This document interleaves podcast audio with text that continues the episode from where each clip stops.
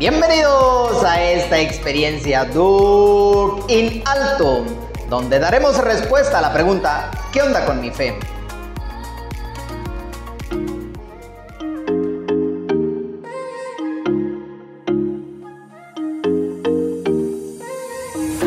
Él está en ti, Él está contigo y nunca se va. Bienvenidos a esta sección ¿Qué onda con mi fe? de tu programa favorito Duke in Altum.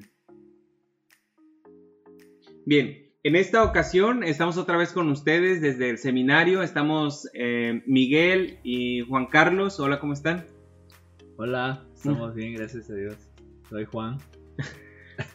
Hola, ¿qué tal? Bienvenidos. Soy Miguel. Un gusto estar nuevamente con ustedes aquí compartiendo nuestra fe. Y yo soy René y como cada martes eh, estamos con ustedes aquí eh, platicando acerca de la fe, platicando de esta encíclica que se llama Christus Vivit, eh, una eh, encíclica escrita para jóvenes, Cristo vive y nos quiere vivos, como siempre decimos al final. Entonces, viva, ¿eh? Viva. Aunque no nos ponemos de acuerdo luego. sí, nos confundimos. empieza- Pareciera que esto es todo un trabalenguas, pero en fin. Bien, hoy vamos a hablar de un tema muy, muy especial. Este mes de octubre la iglesia celebra el mes del Rosario, eh, celebra a la Virgen del Rosario y hoy hablaremos de María. Entonces por eso digo algo muy especial porque para nosotros los cristianos María juega un papel importante. Eh, pero me gustaría preguntarles allá en casa y en este momento van a hacer un espacio para preguntarse ¿quién es María para ti? ¿Quién es María para ti? Eh, sabemos que desde muy niños a nosotros los católicos y, y a todos los cristianos nos inculcan, bueno, no todos los cristianos, ¿verdad? Algunos. algunos nos inculcan este amor hacia María, este afecto, sabiendo que ella es nuestra madre y que nos acompaña. Entonces, ¿quién es María para ti? Ah, ustedes también piensan quién es María para ustedes y al final, si me acuerdo, les pregunto. Eh, pero bien, en el corazón de la iglesia, como ya muy bien yo lo decía, eh, resplandece María. María eh, es un modelo para la iglesia, para la iglesia joven, especialmente para los jóvenes, es un ejemplo de entrega, eh, de esa entrega que alguien que quiere seguir a Cristo eh, con frescura, con docilidad. Eh, nosotros conocemos este anuncio que el ángel le hace a María y María responde, aquí está la esclava del Señor. Vemos cómo María pues siempre tiene como esta disposición del servicio. Ella dice, no entiendo, pero aquí estoy, ¿no? Que se haga la voluntad de Dios en mí. Sabemos que María es todo un eh, costalito de virtudes. eh, vamos a decirle costalito de virtudes. pero eh, María es- Tiene está llena- muchas virtudes. tiene muchas virtudes. está llena de virtudes. Aquí René está dando nuevas definiciones. Exacto. Ojalá no me excomulguen. Pero sí, María tiene muchas virtudes. Y en este momento yo quisiera preguntarles alguna virtud que ustedes puedan resaltar de María. Que digas, no, eh, María la tiene y yo también. O que digas, no, María la tiene y a mí me hace falta. ¿Qué virtud, Juan? Yo creo que la que tiene ella y no tengo, o lo que me gustaría trabajar y seguir creciendo es en la obediencia. Creo y recuerdo desde niño que siempre la experiencia de ser obediente en mi familia se me ha inculcado, ¿no? en, en todo, en, en la escuela, en la casa, el ser obediente.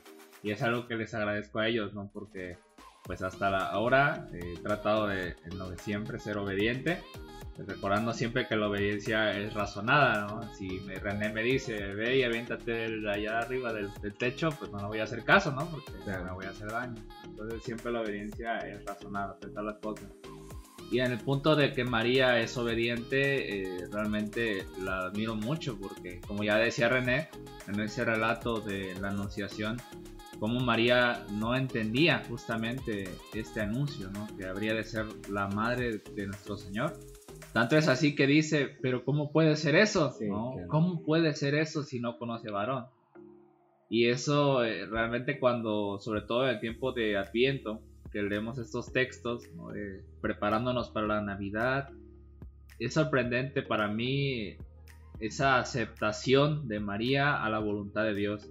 Y creo que nosotros, hablo de manera, a título personal, pero también seguramente ah, en general, que tratamos de responder al Señor a una vocación específica, pues es siempre eh, aventurarse a algo desconocido, Cuando quizás recibimos ese anuncio, quizás no de un ángel, pero sí de un mensajero de Dios, ¿no? que puede ser eh, un sacerdote, puede ser una religiosa, puede ser simplemente una persona, incluso mayor o joven, que te anima y te dice, pero tú también puedes eh, seguir a Cristo, ¿no? Y, creo que yo en lo personal he, experimentado eso de María, ¿no? De, pero ¿cómo puede ser eso? Si yo tengo estos defectos, si yo tengo estas deficiencias, si yo cargo con todo esto, con mi historia personal, etcétera, ¿no? Y creo que esa sería la virtud que yo mm, como que estoy invitado a seguir creciendo y a promover eso, ¿no? En la obediencia a la voluntad de Dios. Muy bien, Juan. Miguel, ¿qué virtud resaltas de María?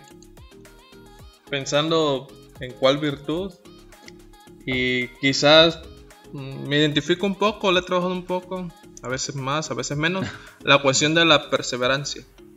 Eh, veo reflejado la perseverancia de María Santísima, eh, poniendo un ejemplo, cuando llevan en la caravana, habían ido a Jerusalén, iban de regreso, y cuando se dan cuenta que Jesús no estaba, dicen, me imagino a María, no sé, como todas las madres, cuando, no sé, van en el supermercado y se les pierde el niño, ¿no? El hijo, y ya no saben dónde está el niño, se desespera eh, buscándolo, ¿no?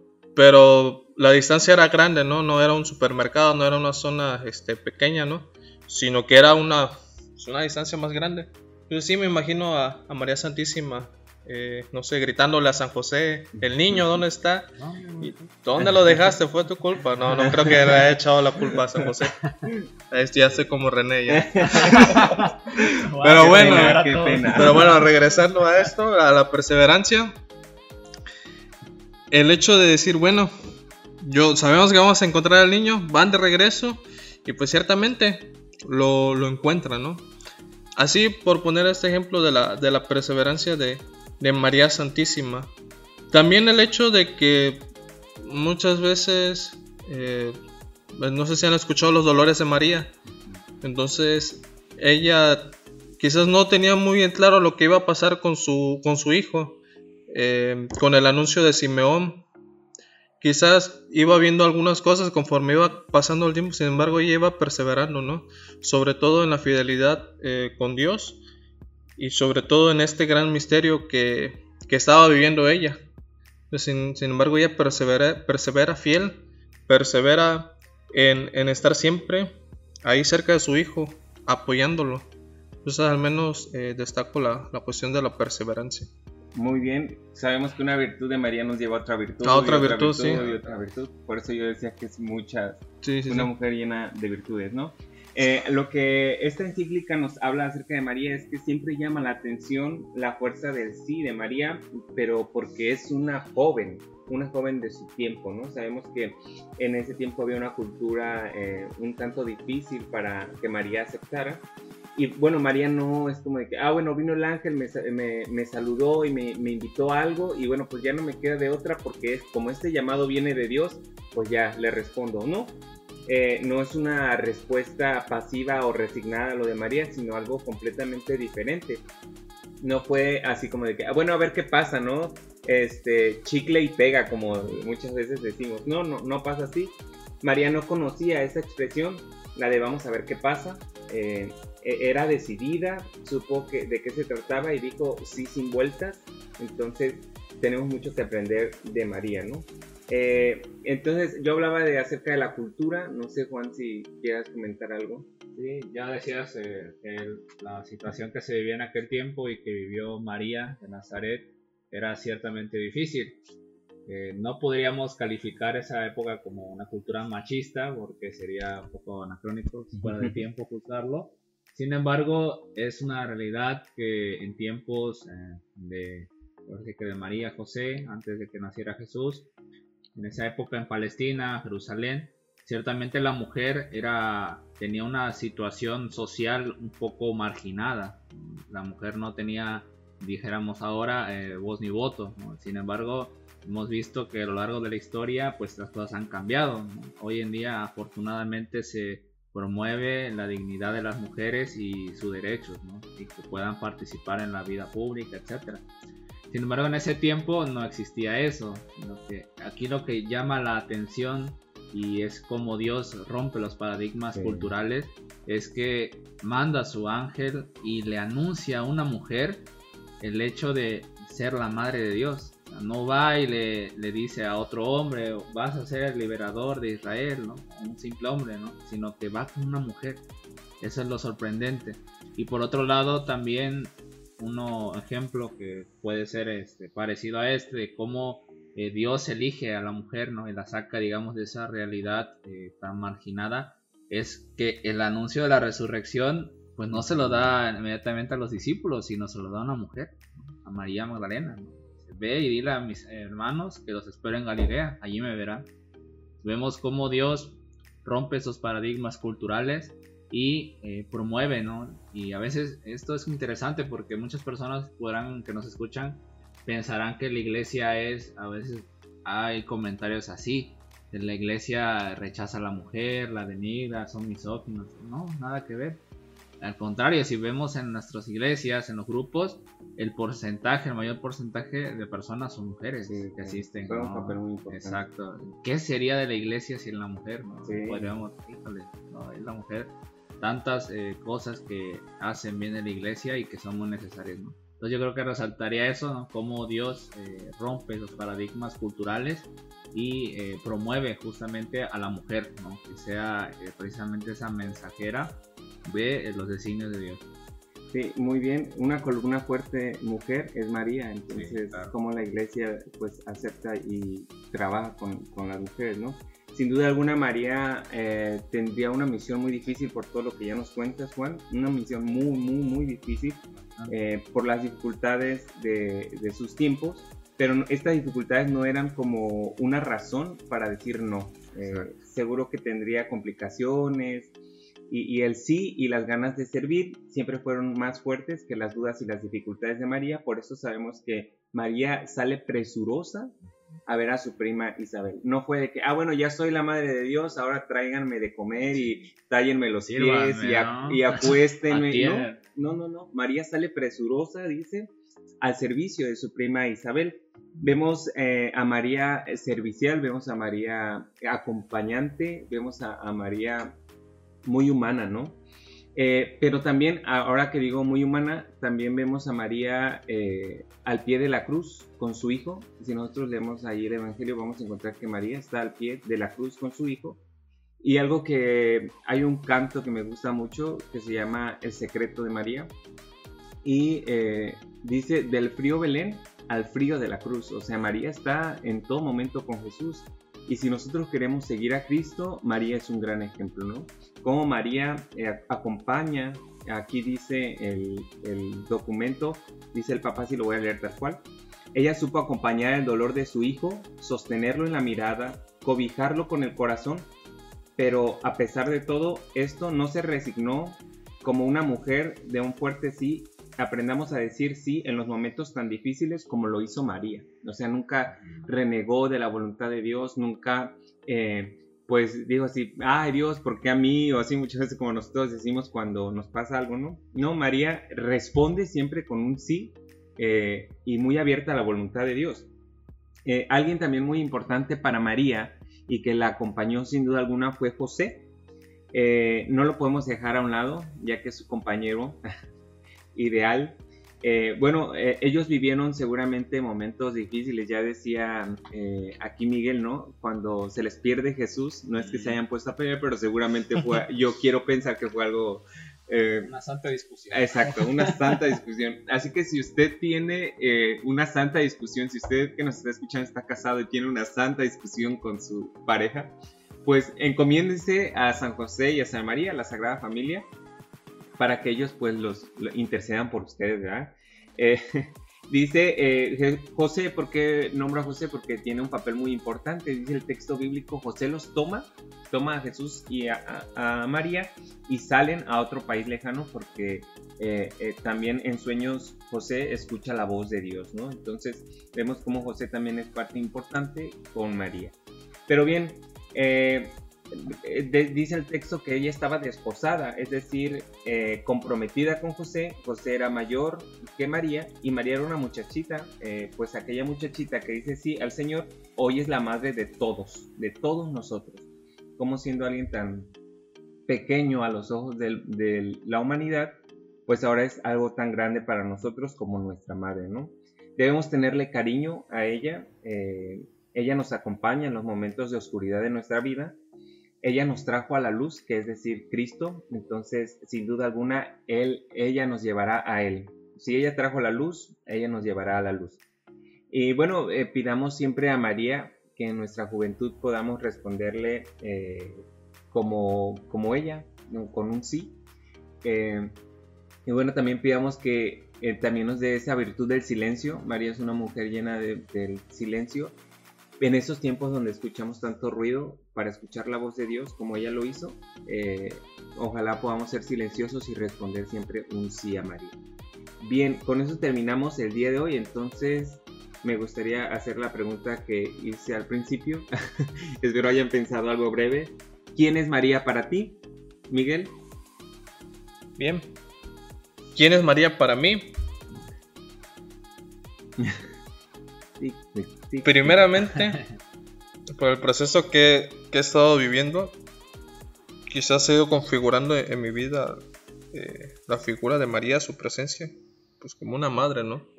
Sobre todo una madre de mi vocación. Eh, y si Dios me lo permite, cuando sea sacerdote, madre de mi sacerdocio, ¿no? Al menos siempre, todas las mañanas y más en la noche de dormirme, dormirme eh, decir, este, María Santísima, te pongo en mis manos mi vocación. Pues que, que- que se haga la voluntad de tu Hijo, ¿no? Entonces, para mí María es pues una madre. Creo que es una gran pregunta y, y que, que conmueve bastante, ¿no? Y lo que compartió Miguel ahorita, ¿no? En lo personal, a- hace un tiempo que iniciaba el proceso de seminario y todo, eh, en realidad, siendo sinceros, María era para mí una, una desconocida, ¿no? Sentido de que mi relación o mi devoción a través del rosario, etcétera, la oración, pues era muy escasa. No, quizá en, en- digo, mi familia es cristiana, es católica y, y siempre han sido a misa y eso. Pero creo que de manera general como que nos ha faltado, ¿no? El tener ese acompañamiento o tener consciente de que María siempre está caminando junto, junto a mí, junto a mi familia. Pero gracias a Dios a través del seminario, a través de la formación, como ha dicho Miguel, se nos va presentando, ¿no? Ella es María, ¿no? Que custodia la vocación y ahorita recuerdo un signo muy concreto de ese acompañamiento de María es que cuando recibimos la sotana por primera vez se nos da pues la sotana negra, la banda azul y la cota blanca, ¿no? Y esa esa banda azul pues representa justamente el acompañamiento, ¿no? De, María en la vocación, ¿no? Entonces yo me quedaría con eso, ¿no? Con que María eh, es para mí una acompañante que va conmigo en los momentos tanto los buenos como en los malos y que siempre está allí, ¿no? Que quizá yo en mi, en mi ceguera espiritual no, no he sabido ver su mano, ¿no? En esos momentos de crisis, en momentos eh, complicados. Sin embargo, sé que ella está ahí y pues de manera personal les comparto, ¿no? Cada mañana, igual como Miguel, les hace una oración, ¿no? Encomienda a María, su vocación a María yo en lo personal hago una pequeña oración de consagración, ¿no? En donde le ofrezco pues todas mis acciones, mi pensamiento, todo, para que ella justamente me acompañe. ¿no? Espero a través de este mes de octubre, ¿no? Como cada mes de octubre siempre me lo propongo, pues, voy a rezar más el rosario, voy a rezar más el rosario, pero a ocasiones desfallezco, ¿no? En esa, en esa misión. Las actividades del día nos ahogan. Sí, y en una- estamos en un activismo tremendo y creo que sería una invitación para mí, para todos, a tratar al menos si nos es muy difícil y a ti joven que nos escuchas los que nos están escuchando si nos cuesta trabajo rezar el rosario completo pues al menos que sea un misterio no o antes de dormir o, o busquemos un momento para dialogar con María Muy bien. María para mí es alguien eh, como una aliada que va de la mano, un cariño especial le tengo y lo siento, siento un cariño especial por ella. Me gusta mucho la oración del Ángelus. Ahí es este cuando yo siento como un, un poco más de cercanía en el día con María y bueno, para mí es como una compañera, ¿no? Bien, pues hemos llegado, gracias, ya saben lo que tienen que hacer aquí, ayudarnos y compartir este eh, podcast con todos sus co- conocidos, amigos y desconocidos también. Muy bien. gracias muchachos por estar aquí con, Gracias. Con todo el pueblo de Dios. Bien, eh, entonces Dios les bendiga, nos vemos en la próxima, ya saben todos los martes a las 9 de la noche. Cristo vive Y te, te quiere quiere vivo. Hasta la próxima. Ay,